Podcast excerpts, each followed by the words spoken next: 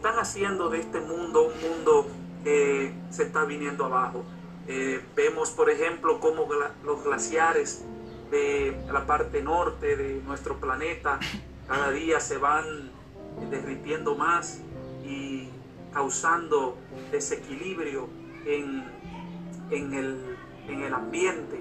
Igualmente, fuegos forestales que han azotado a muchísimos eh, países, a muchísimas zonas, como también las ah, migraciones de tantos animales y han producido también desequilibrio, como la polución, la, la contaminación ambiental cada día deteriora más nuestra capa de ozono, permitiendo de esa manera que los rayos ultravioleta del sol penetren con mayor intensidad y produciendo por supuesto mayor daño eh, en algunas partes del mundo.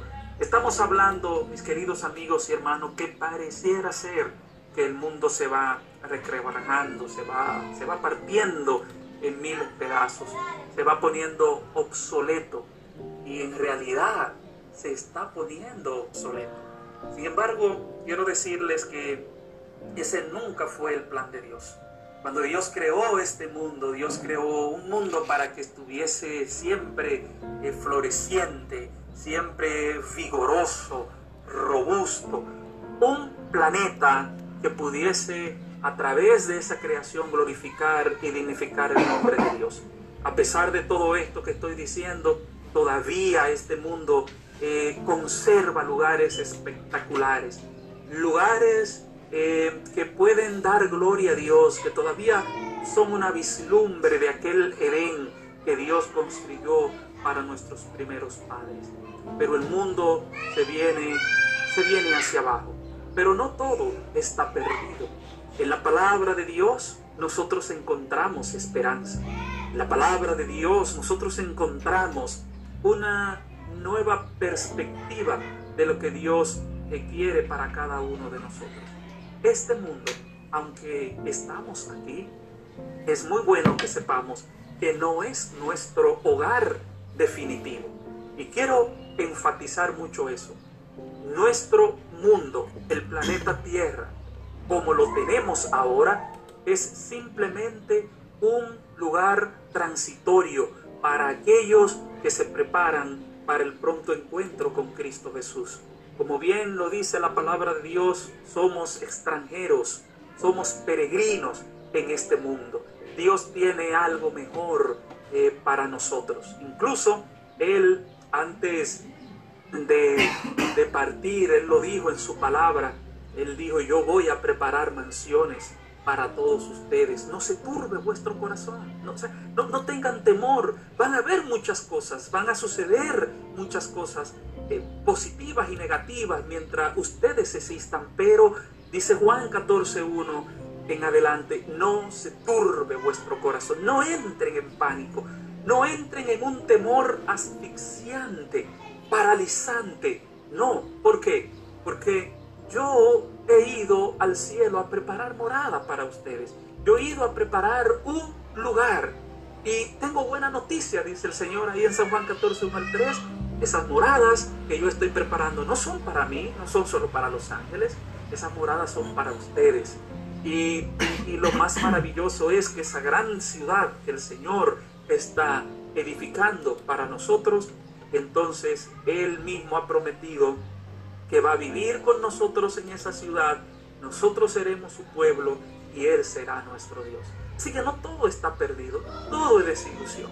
Yo sé que el mundo hoy está en una pesadilla colectiva.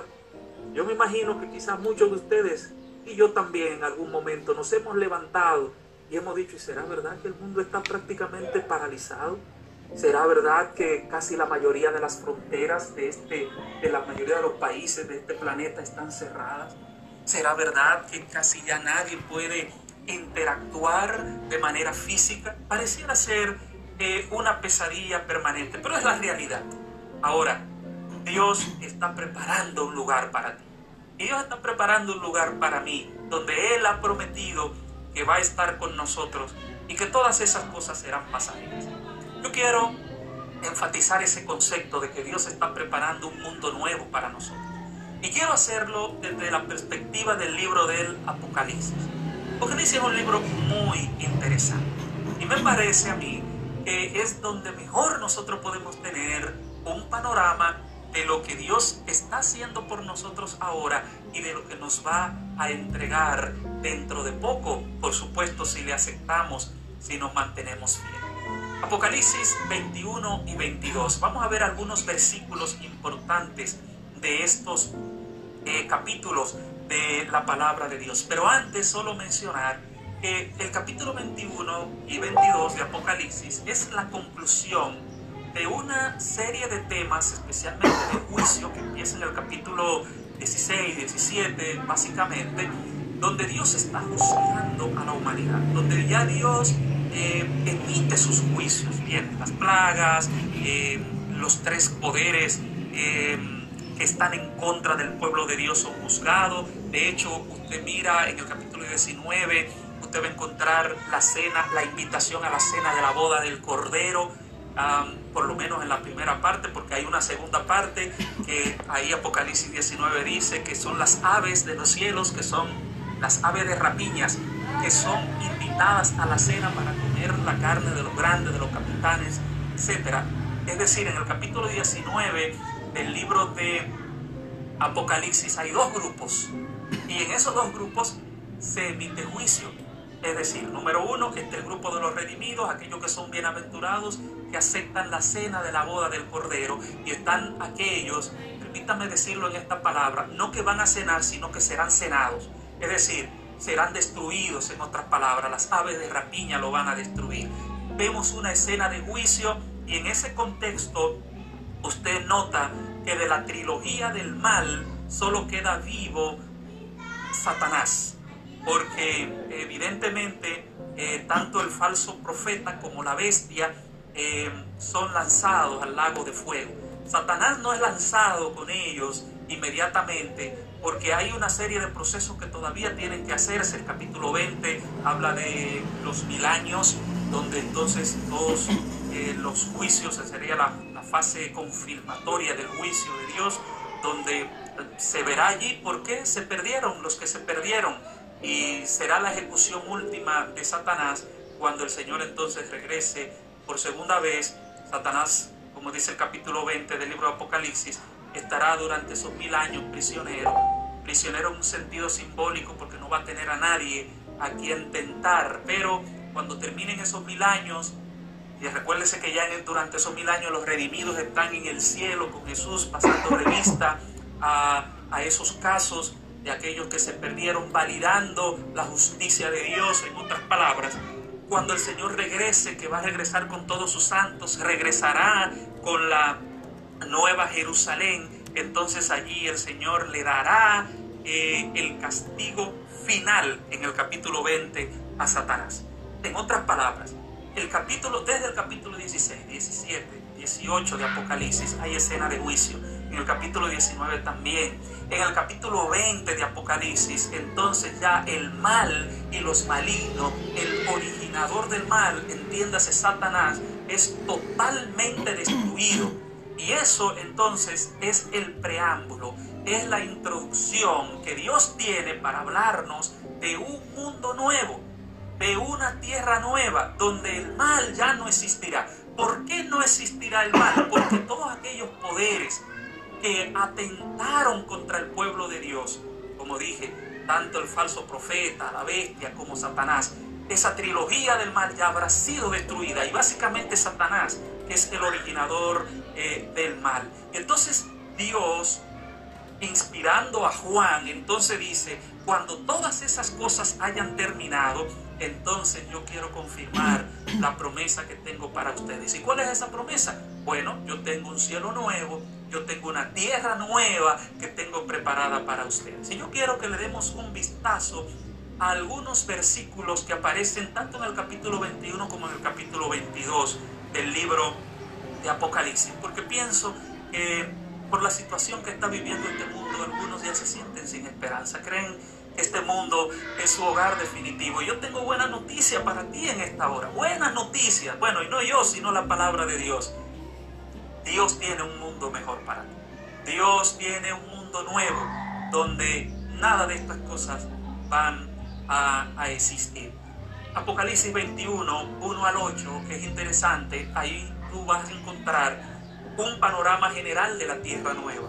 Pero es a partir del versículo 9 hasta el versículo 5 del capítulo 22 donde el Señor da una descripción extraordinaria de ese mundo nuevo, de esa ciudad que el Señor tiene preparado para nosotros. Así que quiero invitarte para que abra tu Biblia en Apocalipsis 21. Vamos a ver algunos versículos allí de Apocalipsis 21 y vamos a ver algunos versículos del capítulo 22. No creo que salgamos de allí en lo que queda ya del tiempo de este tema. Apocalipsis 21, 1. Quiero empezar con ese versículo. Oye, qué mensaje más extraordinario Dios tiene para ti, para mí. Vi un cielo nuevo, dice Juan. Recuérdate que ya ha pasado todo. El mal ha sido destruido, el falso profeta, la bestia, el dragón, Satanás. No hay nada que pueda impedir la felicidad del pueblo de Dios. Y ahora Juan dice, vi un cielo nuevo y una tierra nueva. Porque el primer cielo y la primera tierra pasaron y el mar ya no existía más. Interesante esto. Quiero detenerme un poquito acá. Dice la Biblia que habrá un cielo nuevo y una tierra nueva, porque el primer cielo, la segunda y, la tierra pasaron. ¿De qué está hablando Juan? Aquí posiblemente tendríamos que recurrir un poquito eh, al tecnicismo del idioma. Los griegos eran un poquito más, eh, más claro que nosotros, digamos, en el español, para enfatizar una cosa. O sea, para, una, para un concepto ellos tenían varias palabras para, para contextualizar. Con la palabra nuevo pasa algo semejante. Ellos usaban dos palabras. Una era kainos y otra era neos. Pero no se preocupe mucho tanto la, la palabra griega. Yo le explico el concepto.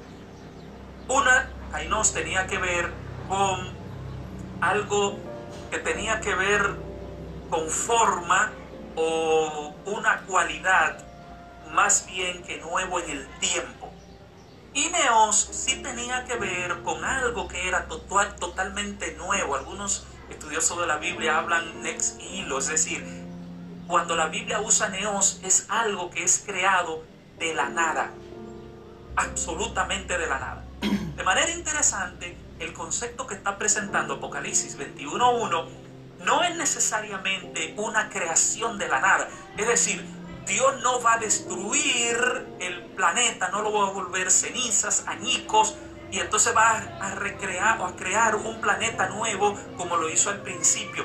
No es el concepto necesariamente en el libro de Apocalipsis. El concepto en Apocalipsis es que este mundo deteriorado, este mundo que está siendo azotado por plagas, siendo azotado por fuego, siendo azotado por pestilencias, por enfermedades, por, por problemas en la estructura, en el tejido social, en la ética, etcétera, es, incluyendo a la humanidad también. Ese mundo el Señor ha prometido que lo va a renovar, lo va a restaurar. Así que el concepto de Apocalipsis 21.1 no es una novedad de cero, sino una novedad partiendo de algo que ya existe y que Dios va a restaurar. Y eso pues nos da a nosotros esperanza. ¿Por qué? Porque lo que Dios va a hacer es que lo que Él hizo al principio antes del pecado, como empecé diciendo en el tema, en Génesis 1, eh, donde presenta la, la instauración del Edén, Génesis 1, Génesis 2 y 3. Entonces Dios, ese Edén, Él lo va a restaurar. Y no solo que lo va a restaurar, sino que ese Edén Dios también se lo va a entregar una vez más a sus hijos. Y este concepto de la tierra nueva no es un concepto de hecho nada más del Apocalipsis.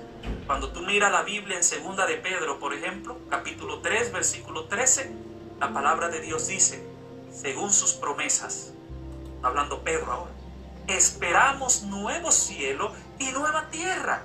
Es decir, Dios va a volver a su estado original y aún más bello este planeta. Gloria a Dios por eso. Así que la promesa de Dios es completa. Ahora hay otro detalle más en ese versículo. No solo Dios va a renovar la tierra. Y, y yo quiero que tú medites en eso, porque ahora mismo estamos como capa caída, brazo cruzado, los gobernantes no saben qué hacer. Dios sí sabe lo que está haciendo, Dios sí sabe lo que va a hacer. Él está preparando un mundo mejor que este y quiere que tú seas partícipe de ese mundo. Él, él quiere que tú tengas esperanza en tu corazón y te prepares para esa esperanza, para cuando Él venga por segunda vez. Y fíjate en ese versículo 1, Él además de decir que está creando un cielo nuevo, una tierra nueva, Él está diciendo también que el mar no existiría más. Aquí nos detenemos un momentito. Mar debe entenderse metafóricamente. Juan, no necesariamente está diciendo que eh, el mar no va a existir, porque de hecho en la visión capítulo 4, versículo 6, él ve como un mar de vidrio, así que no hay contradicción allí. Lo que está diciendo Juan aquí básicamente es un concepto de lo que se creía en la antigüedad, de que del mar salían las fuerzas hostiles contra Dios y contra su pueblo. Por eso cuando usted ve el libro de Isaías, capítulo 27, versículo 1, Isaías 51, 9, Salmo 74, 12, habla acerca de lo temible del leviatán y el dragón que salen del mar. Y ese leviatán y ese dragón son símbolos de poderes que están en contra de Dios, que de hecho después Juan lo va a mencionar en el libro de Apocalipsis. Así que por lo tanto, del mar salen los poderes que están contra el Señor, sale el pecado, sale lo malo. Ese es el concepto de mar en el versículo 1 del capítulo 21 de Apocalipsis.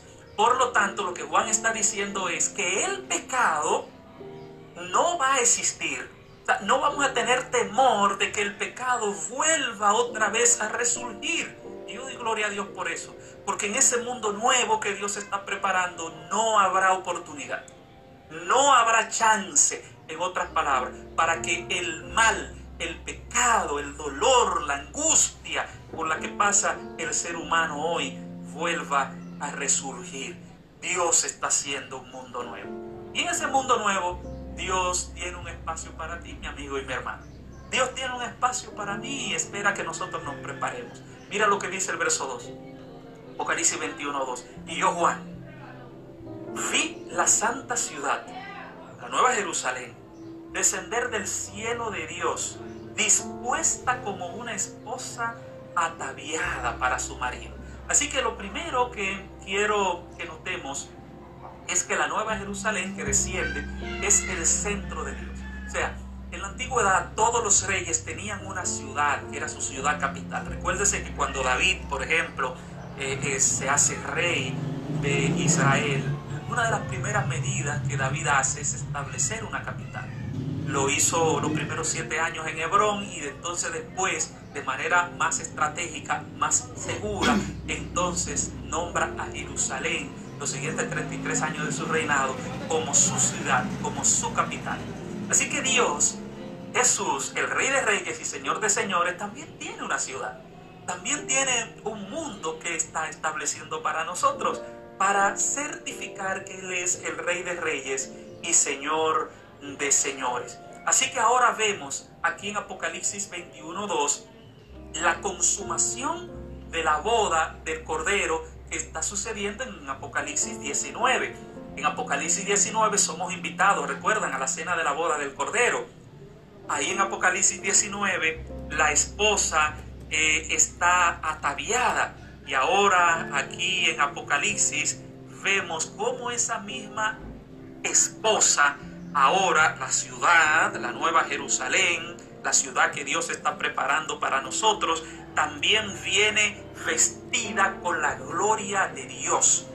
Así que hay, una, hay un paralelismo muy interesante en, esas dos, en esos dos conceptos. En contraste con Babilonia, el pueblo falso, la ciudad falsa, que trata de adornarse, capítulo 17, con joyas y cuantas cosas preciosas, es simplemente una especie de sustitución que quiere hacer de lo que sería realmente eh, la verdadera, el verdadero pueblo de Dios. Así que mis queridos hermanos y amigos, esa ciudad, la Nueva Jerusalén que desciende del cielo, es la esperanza bienaventurada que el Señor está preparando para cada uno de nosotros. Y entonces hay algo sumamente interesante. Qué promesa más extraordinaria vemos en el versículo 3 y en el versículo 4. La palabra de Dios dice a Apocalipsis 21, textos muy conocidos por todos nosotros. Y oí una gran voz del cielo que decía, He aquí el tabernáculo de Dios con los hombres, y Él morará con ellos, y ellos serán su pueblo, y Dios mismo estará con ellos como su Dios. Y oye lo que dice, enjugará, limpiará Dios toda lágrima de los ojos de ellos, y ya no habrá muerte, ni habrá más llanto, ni clamor, ni dolor, porque las primeras cosas pasaron. Sí, no habrá coronavirus, no habrá ébola, no habrá peste negra, no habrá problemas sociales, todas esas cosas serán pasajeras. El hecho de Dios habitar allí en esa ciudad, el hecho de Dios habitar en esa ciudad nueva que está haciendo para cada uno de nosotros es lo que nos garantiza la victoria. Es lo que nos garantiza a nosotros que esas cosas no estarán allí. No habrá lágrima, no habrá muerte, no habrá llanto, no habrá dolor, no habrá clamor. Así que si usted está pasando por alguna de estas experiencias, porque estamos en el mundo y es posible que algunas veces tengamos experiencias angustiantes, como la tenemos ahora. Experiencias angustiantes. Mucha gente que no sabe qué hacer. Muchas personas que no encuentran salida a su situación situación financiera, situación de salud, situación espiritual. Y muchas veces en la soledad hay lágrimas, hay llanto, hay dolor, hay clamor. Y algunas veces el intruso de la muerte también eh, penetra sin ningún tipo de permiso. Pero Dios ha prometido en estos versículos, hermanos y amigos, Dios ha dado esperanza de que cuando Él establezca definitivamente ese mundo nuevo que está preparando, ninguna de esas cosas existirá, porque Dios estará allí. Oh, qué día será ese, cuando nuestro amado Jesús aparezca en gloria y nos dé el privilegio, mis queridos hermanos y amigos, de vivir en esa santa ciudad. Esa es la garantía que nosotros tenemos. Por eso Él dijo en Juan 11:25, yo soy la resurrección y la vida. En Cristo hay vida. Por eso él dijo en 1 Corintios 15, 26 que la muerte sería destruida. Ese postrer enemigo sería destruido. Y él dijo en ese mismo capítulo 15 de 1 Corintios, ¿dónde está, oh muerte, eh, tu victoria? ¿Dónde, oh sepulcro, tu victoria? ¿Dónde? Dios ha destruido la muerte y finalmente Dios a esa muerte la echará en el lago de fuego. Esa es la experiencia que nosotros tenemos. Y qué bonito es saber que Dios va a establecer su reino, su trono. Eso lo dice el versículo 5. Y ahora Jesús, porque hasta el versículo 4 está hablando Juan. Pero ahora en el versículo 5 Jesús toma la palabra. Y Jesús reafirma lo que Juan está diciendo previamente. Mira cómo lo dice. Y el que estaba sentado en el trono dijo, he aquí yo hago nuevas todas las cosas. ¿Quién va a hacer nueva todas las cosas? Jesús. Y él me dijo, escribe. Jesús dijo, le dijo a Juan, escribe. No quiero que se olviden estas cosas, escríbelo, porque estas palabras son fieles y son verdaderas. Otra vez, Jesús reconfirma que hace nueva todas las cosas. La misma creación será libertada y volverá a su condición primigenia como era al principio. Y lo más lindo de todo, mis queridos amigos y hermanos que me escuchan, es que quien promete eso es Jesús. Y Jesús nunca falla. Jesús lo que promete lo cumple, lo hace a gran escala. Ahora el versículo 6 dice, hecho está. Yo soy el alfa y la omega, el principio y el fin. Al que tuviere sed, yo le daré gratuitamente de la fuente del agua de vida. Ese es un versículo muy importante en el relato, en el contexto de la tierra nueva. ¿Por qué? Porque Jesús está terminando su discurso de cierre como lo empezó. Recuerda que en Apocalipsis 1.8 él dijo, yo soy el alfa y el omega también. Ahora aquí está repitiendo lo mismo, yo soy el alfa y el omega. Es decir, yo tengo el control. En otras palabras, Jesús te está diciendo en esta hora, yo tengo el control. El mundo no está a la deriva. El mundo no está a merced de los gobernantes. Yo tengo el control. Yo soy el alfa y el omega. Procuren mejor estar en el medio, porque todo lo que está en el medio, el principio al fin, es decir, todo lo que estamos en Jesús, entonces alcanzaremos algún tipo de esperanza. Yo le daré gratuitamente de la fuente del agua de vida al que tuviere sed.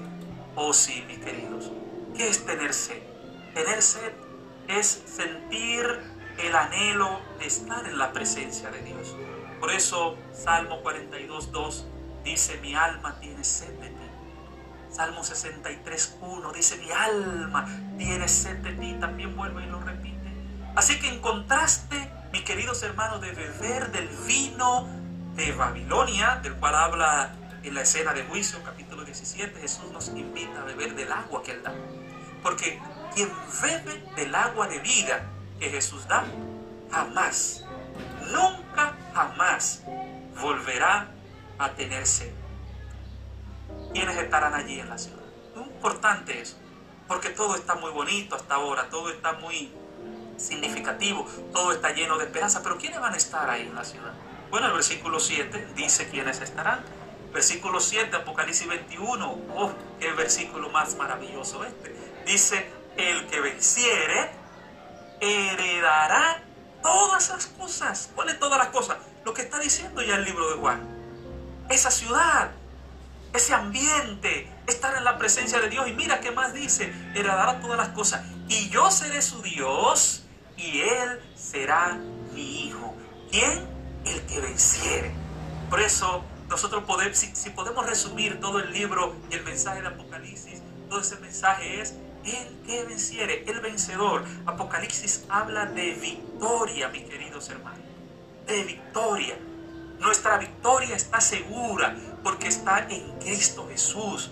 Ya Él venció. Como Él venció, entonces nos ha apropiado de esa victoria. Y lo más maravilloso incluso no es el hecho de que nosotros siquiera estemos en la ciudad. Lo más maravilloso es que Jesús estará en la ciudad y eso le va a dar significado. ¿Por qué qué sería estar en la Nueva Jerusalén llena de oro si Jesús no está? ¿Qué sería estar en la Nueva Jerusalén eh, con árboles bien bonitos si Jesús no está?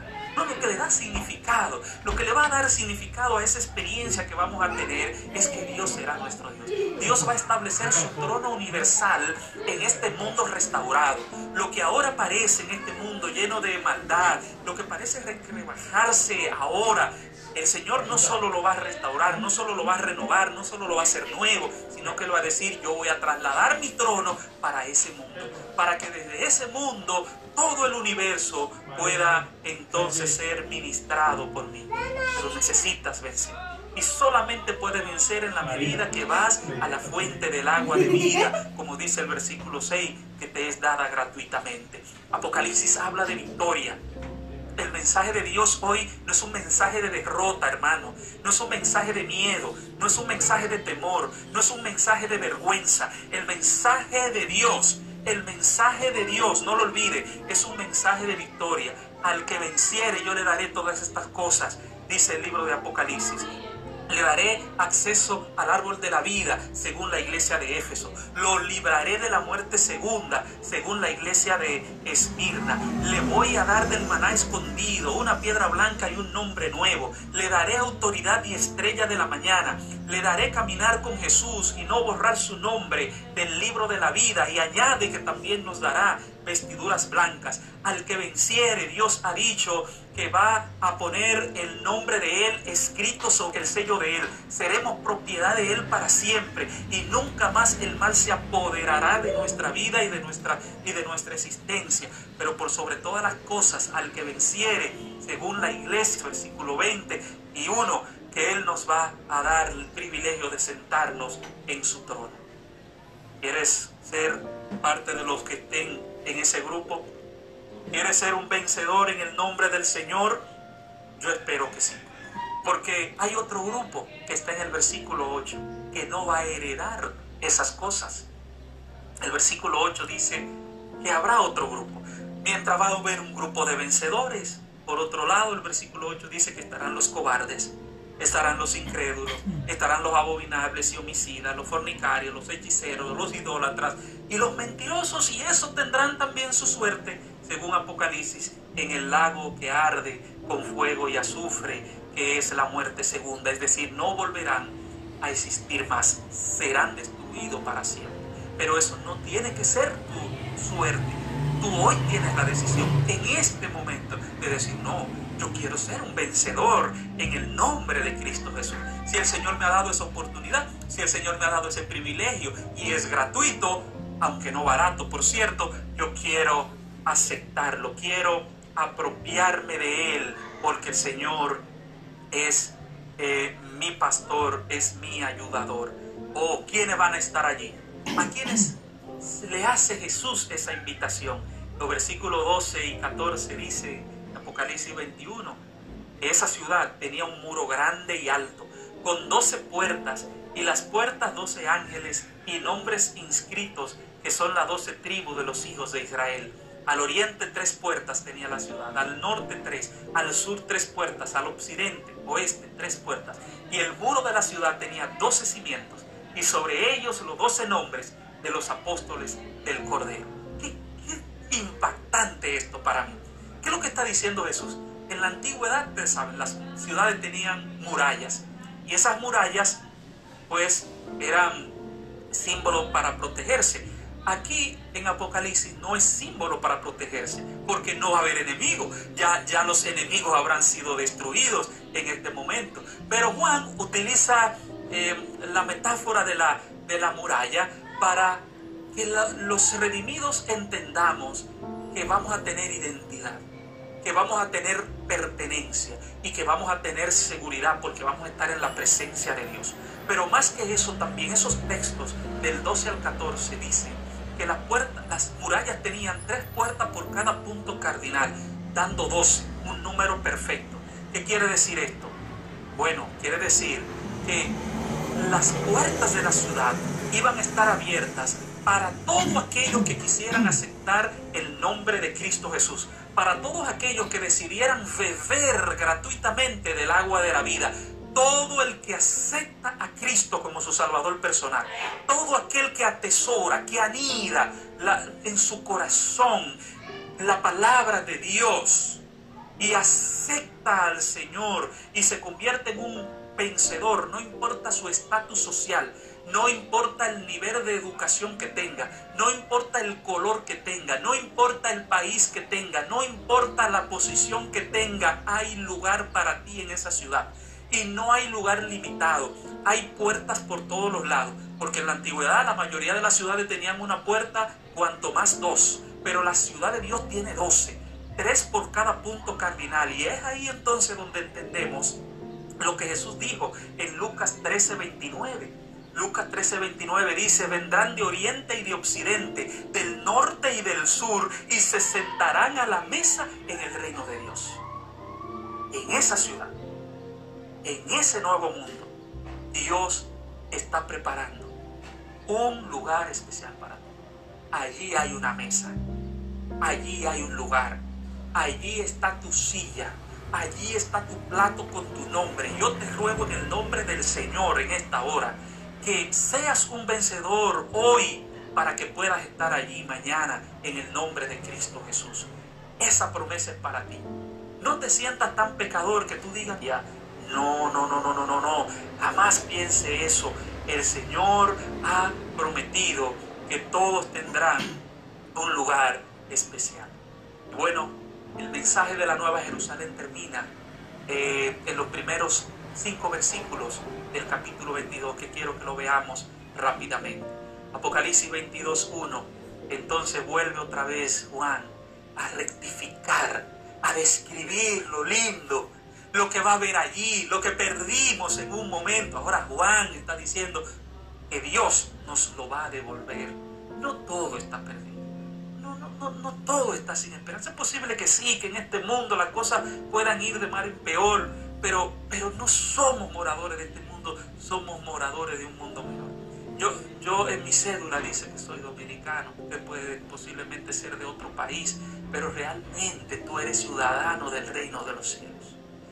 Tú eres ciudadano de un mundo mejor. Y en ese mundo mejor, Juan dice en Apocalipsis 22, Después me mostró un río limpio de agua de vida.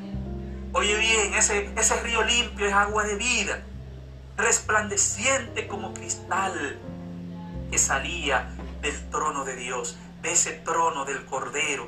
Ahora aquí vemos al Padre y al Hijo en el trono, son corregentes.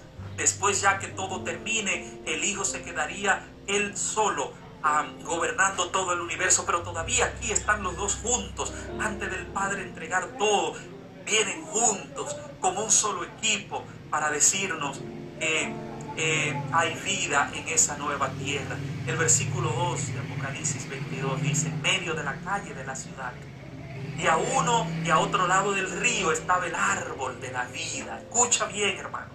El árbol de la vida está en la ciudad. Y ese árbol, dice la Biblia, produce doce frutos, dando cada mes su fruto. Y las hojas del árbol eran para sanidad de las naciones. Sanidad de las naciones. El árbol de la vida. ¿Qué fue? ¿Qué se le prohibió a Adán y Eva después del pecado? Comer del árbol de la vida.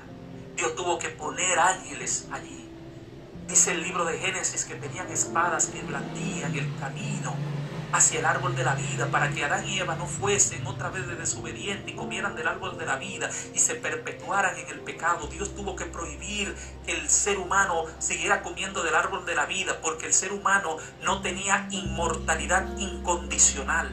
La inmortalidad del hombre era condicional. El único que tiene inmortalidad incondicional es Dios. El hombre aún Adán y Eva, para tener vida eterna, necesitaban estar comiendo permanentemente del árbol de la vida.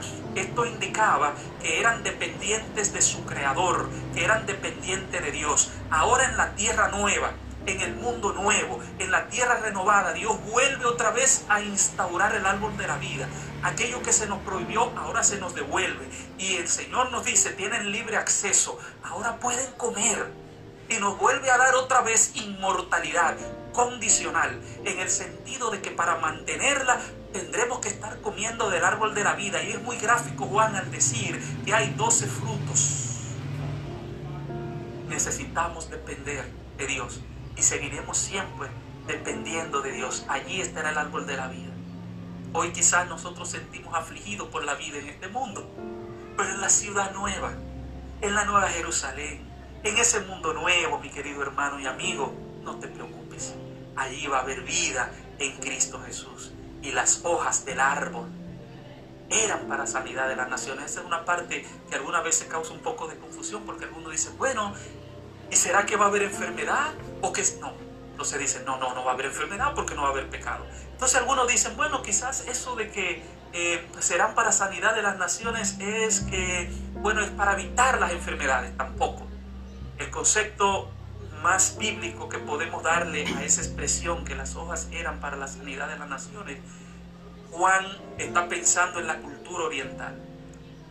Debajo de los árboles era que la cultura oriental se juntaban para solucionar sus problemas, para hermanarse, para ser una sola carne, una sola nación. Y eso nosotros lo vemos, por ejemplo, en Miqueas capítulo 4, versículo 3, Zacarías 3 días.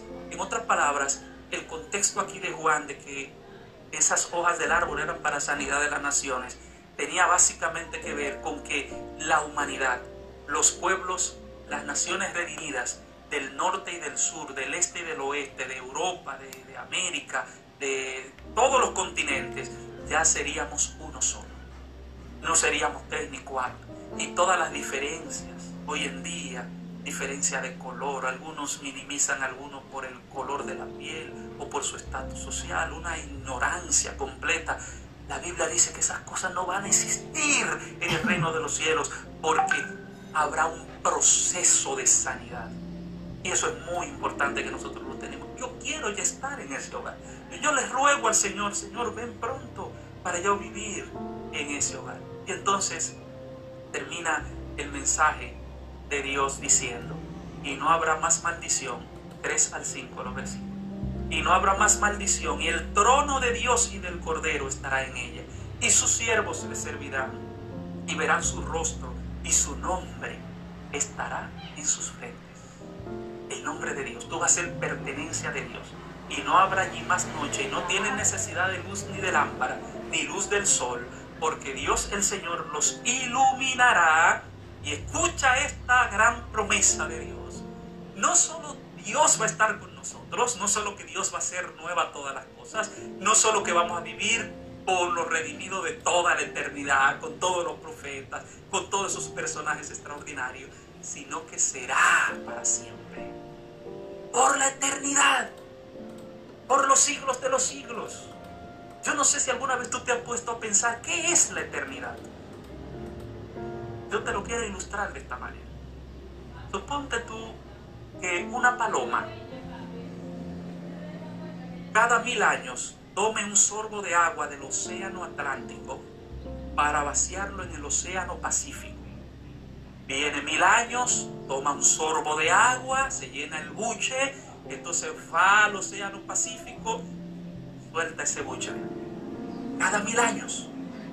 Cuando esa paloma haya terminado de vaciar el Océano Atlántico en el Océano Pacífico, cada mil años, sorbo por sorbo, entonces habrá empezado la eternidad. La eternidad no tiene límites. La eternidad es algo indescriptible para el ser humano. Y eso Dios te lo está preparando. No te sientas que ya todo está perdido por lo que está pasando, o por lo que puede pasar, o por lo que seguirá pasando, porque seguirán pasando otras cosas. Yo quiero que en esta hora tú estés seguro en quien has creído. Yo quiero que tú estés seguro en las promesas del Señor Jesús que Él va a renovar esta tierra y la hará nueva y al vencedor estará allí. Dios está preparando esa morada especial y Él quiere que nosotros estemos preparados. Mientras tanto somos peregrinos y extranjeros en este mundo. Yo quiero terminar con una historia. Una historia que a mí me fascina. Dicen que sucedió en realidad y es la historia de un misionero que había durado más de 40 años con su esposa en África predicando el Evangelio. Había dedicado toda su vida predicando, toda su juventud. Cuando ya las fuerzas no le quedaban, que decidió regresar a Norteamérica, de donde era oriundo, venía en un barco. Y entonces él venía lleno de sueños, ese misionero, su esposa, y él pensaba, óyeme, ¿quién me va a ir a recibir allá al puerto? ¿Qué tipo de recibimiento me harán después de más de 40 años? de trabajar en el continente africano como misionero. Bueno, la historia dice que cuando ya se iban acercando a la ciudad donde iba a atracar el barco, donde iba a estar allí, él comenzó a escuchar una banda que estaba tocando y había un desfile militar extraordinario y mucha gente allí. Así que en un momento determinado, este misionero dijo, wow, qué recibimiento me van a hacer me están esperando, qué bonito, todo bien. De repente se dio cuenta en el barco donde él iba montado, ya regresaba, iba el presidente de los Estados Unidos. Y su sorpresa, su chasco, podríamos decir, fue que ese recibimiento que estaban preparando no era para él, sino era para el presidente de los Estados Unidos. La historia dice que comenzó a discutir con su esposa, comenzó a pelear con su esposa. Dijo, ¿cómo es posible que a este señor, presidente de los Estados Unidos, que viene de cacería, porque era un presidente que le gustaba cazar animales, en ese entonces se le permitía, y entonces venía de una cacería. Ese nada viene de por allá, de matar animales y cuantas cosas, y yo que vengo de salvar armas, de transformar vidas, nadie viene a recibir. Y estaba molesto aquel anciano en esa oportunidad. Su esposa, muy sabia y tranquila, le dijo, mi amor, necesitas orar. Ve y dile a Dios, ¿por qué te está pasando eso? Y Él tiene una respuesta para ti. Así que él fue a su camarote, se arrodilló a orar. Y de allá para acá, cuando terminó la oración, vino con una sonrisa en sus labios. Y ahora la esposa estaba asustada porque cuando él dejó a la esposa, estaba, como decimos un buen dominicano, que echaba chispa. Ahora, de regreso, viene sonriendo. Y digo, bueno, mi esposo tiene algún problema que le estará pasando. Entonces, mi amor, ¿qué te pasa? Y no, ya Dios me ¿Oh sí? Y ya Dios me dijo, ¿por qué no me vinieron a recibir? ¿Y por qué si vinieron a recibir a este presidente? ¿Y qué Dios te dijo entonces? Le dice la esposa. Ah, Dios me dijo lo siguiente. Me dijo, mira, ¿sabes qué, mi hijo? A él vinieron a recibirlo con banda de música y con desfile, porque él llegó a su hogar. Todavía tú no has llegado a tu hogar. Cuando tú llegues a tu hogar, yo te voy a dar la bienvenida con todos los ángeles y los redimidos de la eternidad. Quiero decirte en esta hora, mi querido hermano, todavía tú no has llegado a tu hogar. Hebreos 11, 13 y 16 dice que somos peregrinos en esta tierra. No te aferres a este mundo. Aferrarse a este mundo es tener dolor. Aferrarse a este mundo es tener preocupación. No es que vamos a ser descuidados, no, no. Pero, pero nuestra patria no es esta.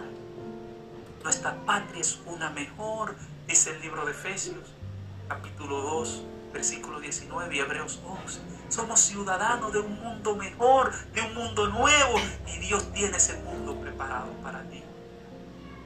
Al que venciere, dice la Biblia, heredará todas esas cosas. Yo te ruego en el nombre del Señor, que en medio de todas estas dificultades, tu fe no falle. Aún nos golpee la incertidumbre, aún nos golpee la enfermedad, aún nos golpee la escasez. Mantén esta promesa ardiente en tu corazón. Esta promesa te ayudará a cruzar el mar rojo. Esta promesa te ayudará a llegar al hogar. Recuérdate, Dios tiene un mundo nuevo que está preparando para ti y para mí. Y ese mundo, Él lo tiene listo para nosotros ahora. Yo quiero orar en este momento. Y quiero orar por todos aquellos que en su corazón quieren ser ciudadanos de ese nuevo mundo que Dios está preparando. Yo quiero orar en este momento por mí también, para que Dios me ayude a tener esa fe. Soy humano también como tú lo eres. Yo quiero orar por aquellos que hoy están escuchando este mensaje en este momento, que quizás están en la sala de un hospital, o que están en la calle, o que están en la casa desconsolados, preocupados. Yo quiero orar para que el Señor nos dé a nosotros esa bendita esperanza y la alberguemos siempre en nuestros corazones. Oremos. Gracias Señor te damos. Gracias porque este mundo, este planeta Tierra como está ahora, no es nuestro hogar. No. Tú no diseñaste este mundo como está para que fuera nuestro hogar. Jamás. Tú tienes algo mejor para, para tus hijos, para mí, para los que me escuchan. Tienes algo mejor. Y lo has prometido en tu palabra, lo hemos visto en el día de hoy. Oh Señor, te ruego encarecidamente que nos apropiemos de esa promesa. Que anidemos esa promesa en nuestro corazón para siempre. Qué lindo será estar en una calle, en una ciudad donde no habrá muerte, no habrá llanto, no habrá dolor, no habrá lágrimas, porque todas esas cosas serán pasajeras, donde las calles serán de oro, donde habrá como un mar de cristal, donde las razas humanas serán reconciliadas. Pero lo más maravilloso de esa ciudad es que tú serás nuestro Dios, que tú estarás con nosotros y eso no será temporal, eso será para siempre, porque el mar no existirá más. Ayúdanos, Señor, a vivir con esa esperanza. Ayúdanos a vivir con esa esperanza del pronto encuentro, donde estaremos con los redimidos de toda la eternidad. por nuestros seres que hemos perdido. Posiblemente algunos hoy que me están escuchando han perdido algún familiar en estos días, azotado por la crisis que tenemos. Dale la seguridad de que un día nos volveremos a ver en esa ciudad, donde no habrá muerte, no habrá dolor ni llanto. Al que venciere, Señor, le dará de beber de esa agua gratuitamente. Y hoy, Señor, queremos decirte, mi alma, mi vida, mi corazón tiene anhelo y tiene sed de ti, de esa alma, de, ese, de, esa, de esa agua que tú nos provees. Gracias y danos un resto de sábado en tu compañía, en el nombre de Jesús. Amén y amén.